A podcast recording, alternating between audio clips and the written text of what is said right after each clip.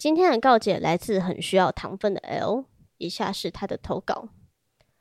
我是女生，想请问两位主持人，到底炮友应该是怎样的一个角色，或者说应该用什么心态去扮演炮友？听你们的节目，也有听众投稿说对炮友沉船，那是不是意味着要对炮友有很明确的界限？如果是有朋友发展成炮友，是不是要非常清楚的去区分炮友跟朋友的身份呢？现在社会虽然说是开放了不少，但还是有很多人会觉得拥有炮友就是一个私生活不检点的人，甚至还听过炮友就是道德问题。在这种情况下，我应该如何去调解这种矛盾？另外，分享一下我最近遇到的事情。最近跟一个认识很久，但之前没怎么联系的男性朋友去约会，中间相处得非常愉快。我们之后还讨论到了炮友相关的话题。我其实一直都很想经历一次美好的性体验，但目前还是处女。想说，是不是应该跟未来真正的男朋友一起去体验会更美好？可是我另一方面却想着，其实所谓的第一次跟处女膜，不过是社会世俗对女性的束缚。如果最爱的人是自己，那是不是应该尊重可以让自己快乐的决定？真的很喜欢你们的节目，谢谢你们有趣的谈论跟有用的知识分享。以上就是投稿的全部内容。好，我想要先问的是，约炮就是不检点，这真的是一个主流的讲法吗？因为我身边的人都不会这样说，我以为只有护加盟、国民党跟柯粉会这样觉得。因为我我妈就是柯粉，而且她还是很铁的那种，她会对着新闻。大骂，为什么大家都要欺负阿贝？那真的是一个蛮蠢的柯粉。对，可是我先说，柯粉会骂别人不检点，这是真的。Uh huh. 可是他上一次骂我不检点的原因，是因为我想会跟我男朋友同居，然后他就超级生气，他说：“你怎么可以在结婚前就跟男人厮混在一起？我宁愿你到外面，你去开房间，你去约炮，你跟三个人一起开旅馆，我都没有意见。但你不可以在结婚前跟你的男友同居。”他真的是这样讲吗？意思就是说，你只要不过夜，你去群交都没有关系。对，这是柯粉的原话，柯粉的立场。好，那我收回前面的评论，柯粉根本不在意约炮什么的，对，他不在意。那就只剩下互加盟跟国民党。我不认识互加盟，但我爸是国民党的。哦，那你要现在去问他吗？现在吗？对啊，去问呢。你是说三个月没跟他讲话，然后开头第一句就是“嘿，爸，我可以去约炮吗？” 或许他会给你很耳目一新的回答，说不定直接寄一盒保险套过来。，OK，那可能会让我发现我们的感情其实没有我想的那么糟。呃，然后再就是他有提到，是不是该把第一次留给未来的男友？哦，我觉得这个我要先跟你说实话，因为你未来的男友不一定会跟你说，就是没有人喜欢处女。这真的没有人会想跟毫无经验的人做爱，因为那不会是一个什么太美好的体验。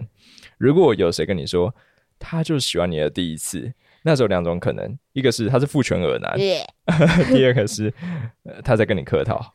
我希望两种你都不要遇到。对，我觉得很好笑，就是你留着你的第一次，不管是跟未来真正的男朋友还是假的男朋友，其实你跟谁体验都是糟的。像我的第一次就很糟，我甚至还有那个处女焦虑。什么处女焦虑？就是我跟我男朋友当时发展到一个阶段，然后我们会开始计划比较亲密的两天一夜的温泉旅行。然后在那个时候，我就有预感，就是那一天一定是上床的那一天，我一定会做。所以在前两个礼拜，我就疯狂拿 拿那个玩具去。捅破我的膜 啊！那个那个其实当然不是一个膜啦，但就是我去努力的去适应什么叫做异物，对。嗯、然后到当天真枪实弹的时候，我已经不痛了，我就马上可以进入状况。好，来吧，鸡鸡，看你有多大，绝对不可能有我塞的大啊！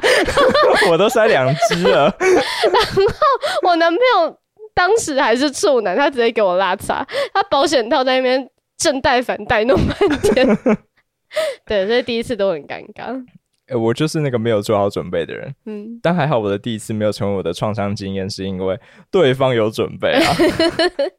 我真的是非常感谢他，至少让整个过程里面有百分之五十是没有太大问题，我们才能够顺利的结束。不然我可能之后没有办法再勃起了。呃，所以这样你也就知道，当你说要把第一次留给你最爱的人的时候，那其实某种意思是在说你要把麻烦留给他。如果你真的爱他，那就让自己成为做好准备的那一个人。对啊，就是这个东西不会放越久越香，哎，真的不会。然后他有提到说，第一次跟处女膜不过是社会世俗对女性的束缚。哦，没错，我今天就把话说开，其实处女膜就是歧视啊，真的百分之百是歧视。对，而且最近早就要证明把处女膜证明为阴道冠了，所以今天如果还有人敢。拿着处女膜跟你在那边说三道四的，哇，那真的都是屁话。真的就是侏罗纪世界，它是一个在跑的活化石。对，就是那一群化石，跟会对你说有炮友就是私生活不检点的一模一样，都是同一群。真的就是同一群人。嗯、然后最后他提到炮友跟朋友需不需要去区分？我我先讲我的看法，就是我的话只会想跟我喜欢的人做爱。但是当我喜欢一个人，我一定不会只想跟他做爱，我还会想跟他当朋友。嗯，所以如果要因为性而去放弃一个交朋友的机会，我会觉得很可惜，跟你一样挣扎。因为我们都知道，能够去遇到一个真的让自己喜欢的人是多么难得的一件事。嗯，但没有人逼你这样做啊。对啊，就是做爱只不过是你们两个可以一起去尝试的其中一件事情。你们还可以一起出去玩，一起去爬山，一起看电影，甚至就是花一个晚上好好聊聊彼此心里面的想法。我觉得那真的都非常的美好。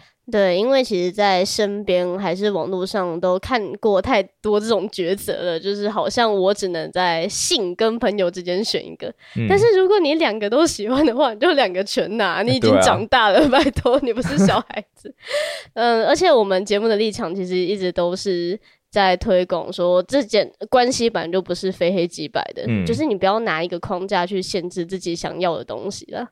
嗯，真的，因为关系是就是你们两个个体之间的一种可能，所以它真的有很多的样貌，可能不是你事先就可以去规划好的。更多时候，它会在你的尝试跟互动之中，慢慢去形成它独特的样子。嗯，所以真的很鼓励你去尝试各种关系的可能性。